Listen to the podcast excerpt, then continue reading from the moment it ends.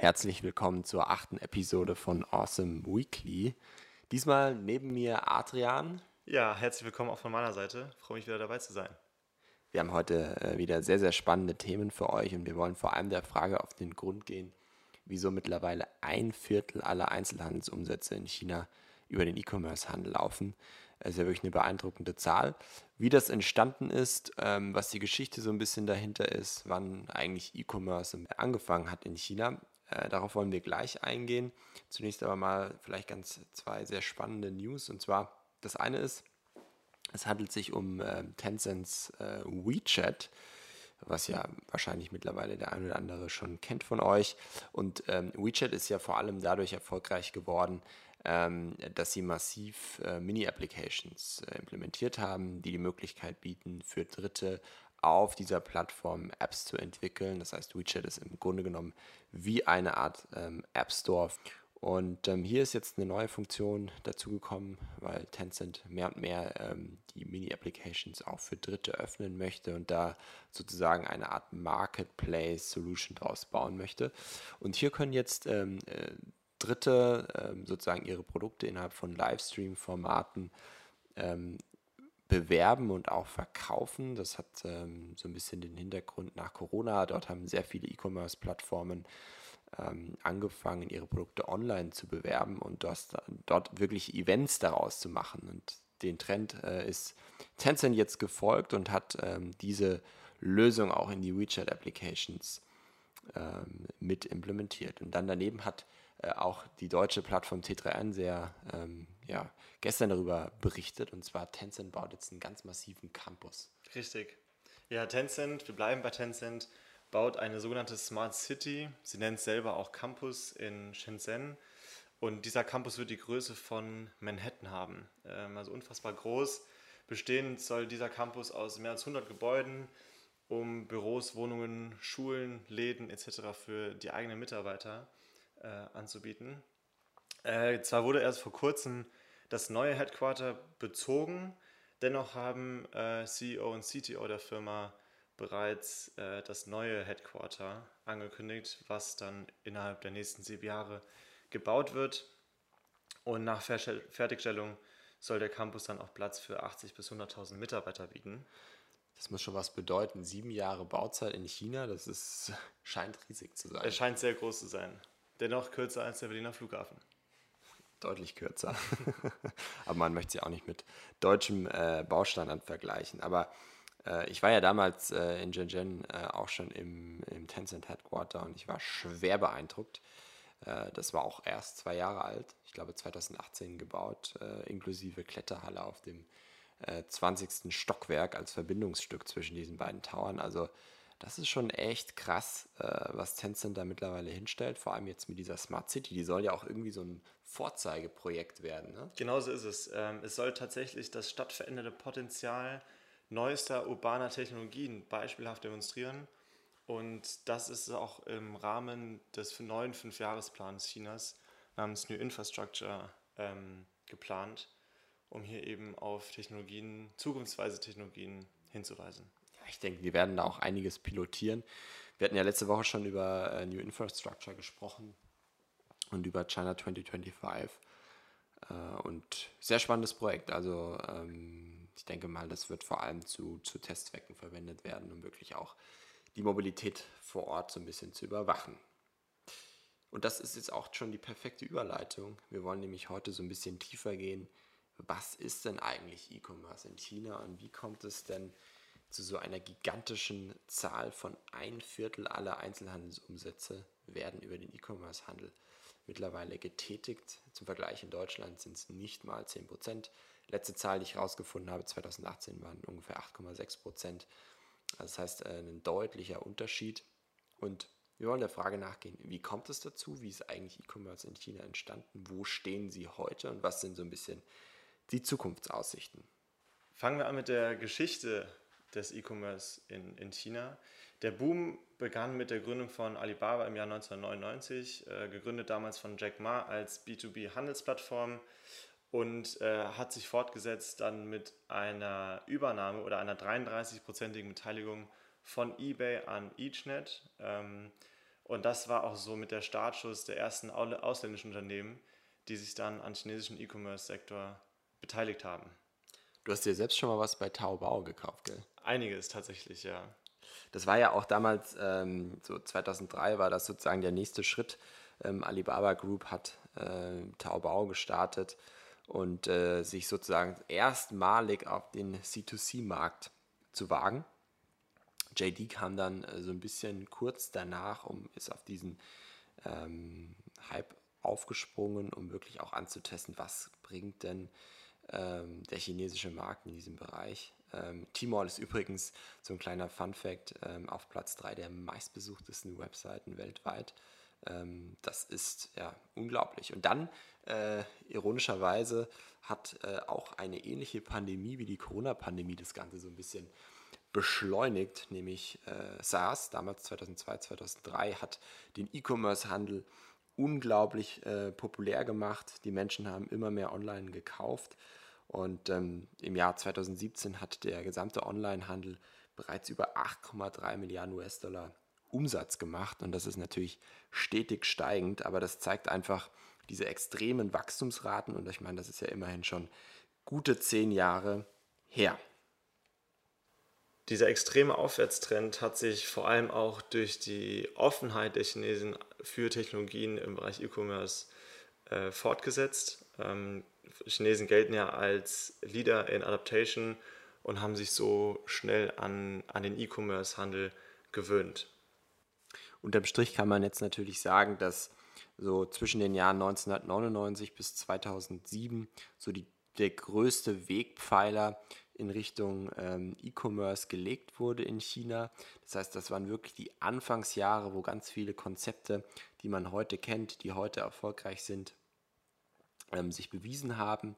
Und dann ging es natürlich vor allem in den nächsten Jahren auf Wachstum. Und da sind immer mehr auch weitere Marktbestandteile ähm, entstanden, wie beispielsweise JD, die dann eben eine B2C-Lösung ähm, herausgebracht haben, die sich vor allem auf höherwertige Produkte fokussiert haben.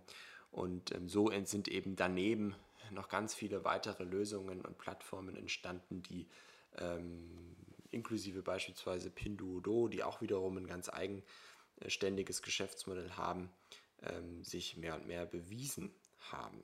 Und ähm, heute äh, kann man sehen, über eine Milliarde Menschen kaufen jedes Jahr Produkte im E-Commerce. Ähm, ich hatte es schon gesagt, Viertel Chinas an Einzelhandelsumsätzen, das ist schon wirklich beachtlich.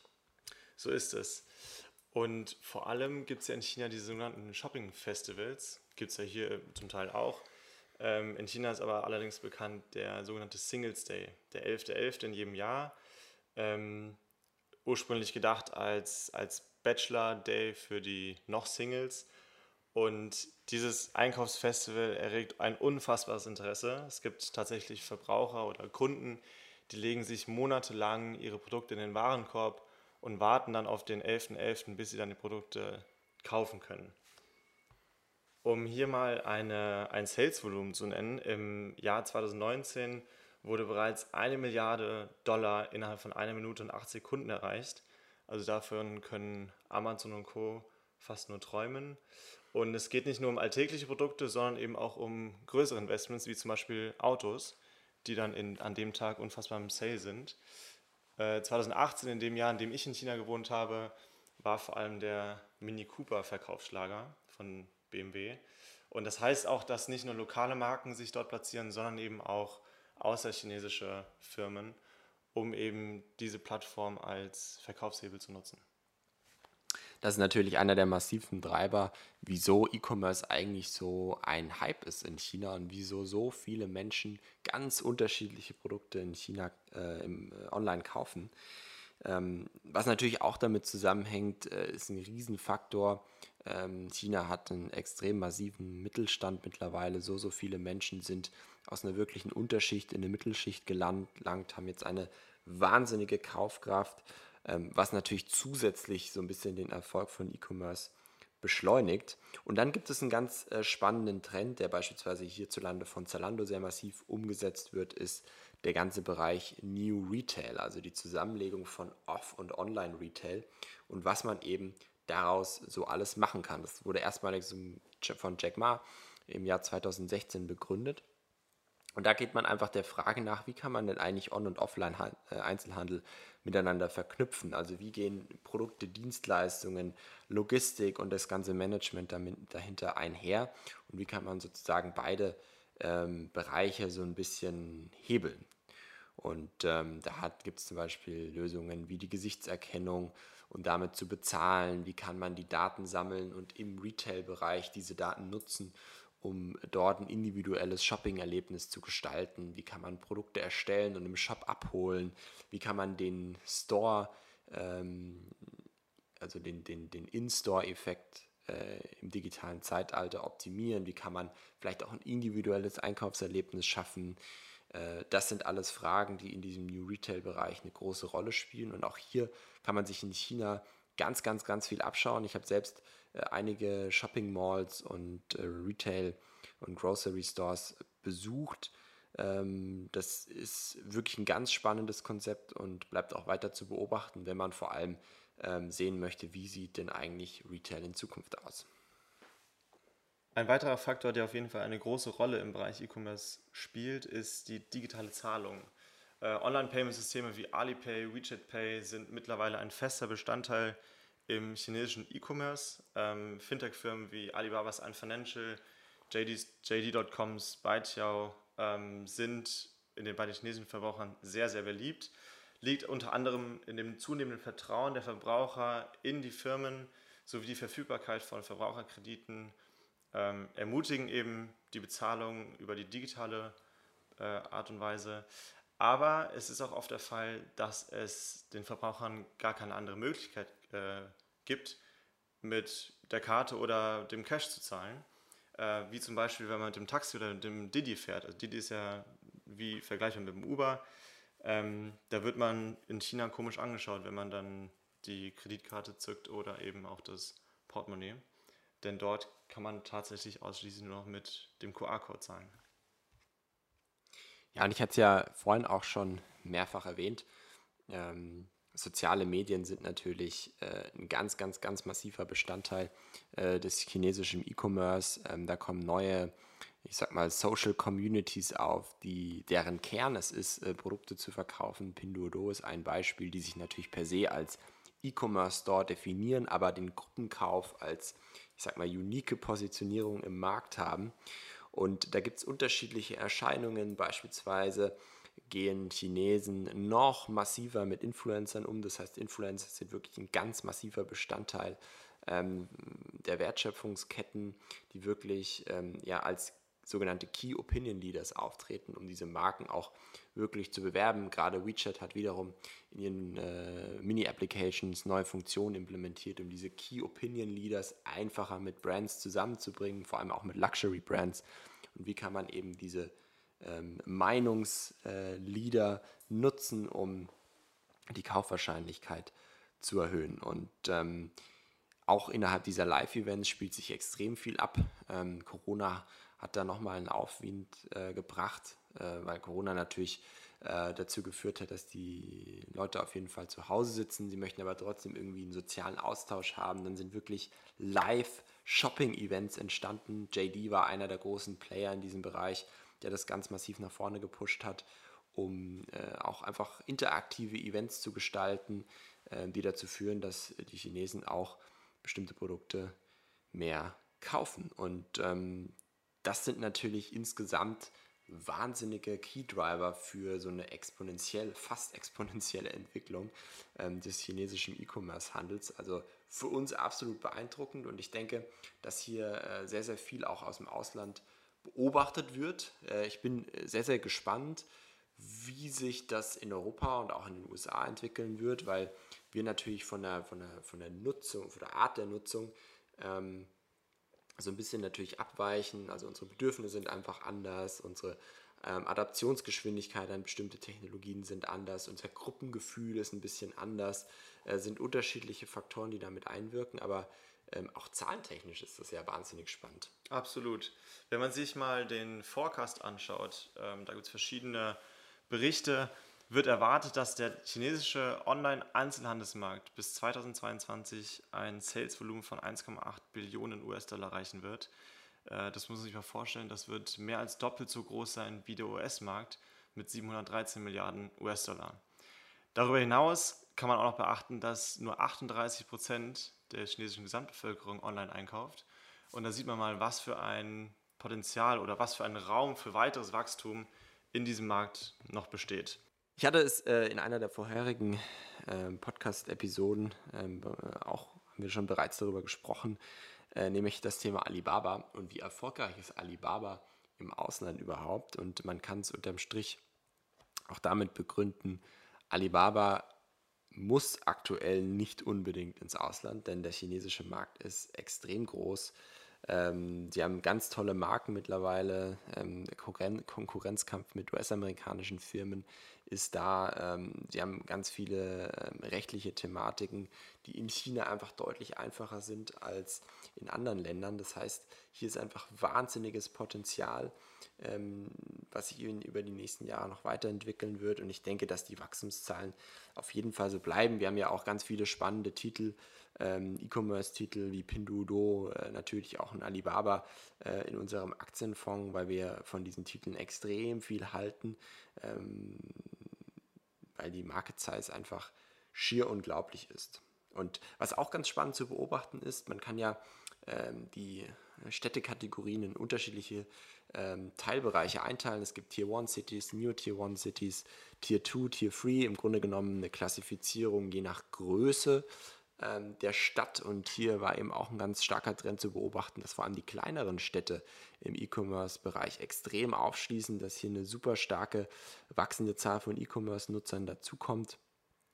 Und das ist natürlich ähm, beeindruckend zu sehen, wenn vor allem Alibaba im letzten ähm, Shopping-Festival über hundertprozentigen Anstieg der Nutzer berichten kann. Ähm, das kommt vor allem aus diesen Third-Party-Cities. Ähm, ich meine, äh, da sieht man, wie viel Potenzial in dem Markt dann doch noch äh, steht. Ähm, JD hat beispielsweise auch 185 äh, Flughäfen äh, für Drohnenlieferdienste angekündigt, die eben nochmal weiter diese, diese Lieferkette vereinfachen. Und so äh, gibt es eben unterschiedliche Herangehensweisen, wie man diesen, dieses Potenzial ausschöpfen kann. Enrico hatte bereits das äh, Unternehmen Pinduoduo erwähnt, ähm, welches den, so, den Community-Trend bezüglich Gruppenkaufen aufgenommen hat. Die Idee dahinter ist, Freunden Rabattcodes zu schicken und somit hat sich das Unternehmen einige Marketingkosten gespart und ähm, hat somit auch Zugang zu etlich weiteren Kunden im Kreis bestehender Kunden. Ähm, Fun Fact dazu: äh, Der Gründer von Pinduoduo ist nach nur sechs Jahren der zweitreichste Chinese geworden und überholte sogar Jack Ma, der Gründer und ehemaliger Geschäftsführer von Alibaba. Na, wenn das mal nicht äh, beeindruckende Entwicklungen sind. Ja, ich denke, wir haben jetzt einen relativ umfangreichen Blick in den chinesischen E-Commerce, vor allem in die Anfangsjahre. Was kam danach? Was gibt es für neue äh, Ideen, für neue Weiterentwicklungsmodelle? Wo geht es langfristig hin? Ähm, das ist natürlich noch nicht absehbar. Wie stark wird der europäische ähm, E-Commerce-Handel dadurch beeinflusst? Äh, wie stark wird vielleicht auch ein Otto hierzulande beeinflusst? Es gibt ja schon die ein oder anderen Joint Ventures, ähm, die Otto gemeinsam mit chinesischen E-Commerce-Giganten gemacht hat. Ähm, aber hier ist natürlich ja, äh, sehr spannend zu beobachten, was passiert. Ich denke, man kann sich auch hier sehr viele Ideen aufschnappen, die man für sich selbst, für seinen eigenen E-Commerce-Store oder auch für alle weiteren Geschäftsmodelle übernehmen kann. Wenn ihr noch weitere Fragen zu dem Thema habt, wir werden auch hierzu auf unserer Website einen separaten Artikel veröffentlichen, ähm, der dann entsprechend ähm, äh, auch auf Medium äh, gepostet wird. Wir werden euch über LinkedIn und so weiter informieren, äh, sobald die neue Folge online ist. In diesem Sinne, vielen Dank fürs Zuhören. Es hat mir sehr viel Spaß gemacht, Adrian. Mir auch, wie immer. Dann hören wir uns das nächste Mal, nächste Woche mit einem neuen spannenden Thema. In diesem Sinne, euch noch eine erfolgreiche Woche und bis bald. Ciao, vielen Dank.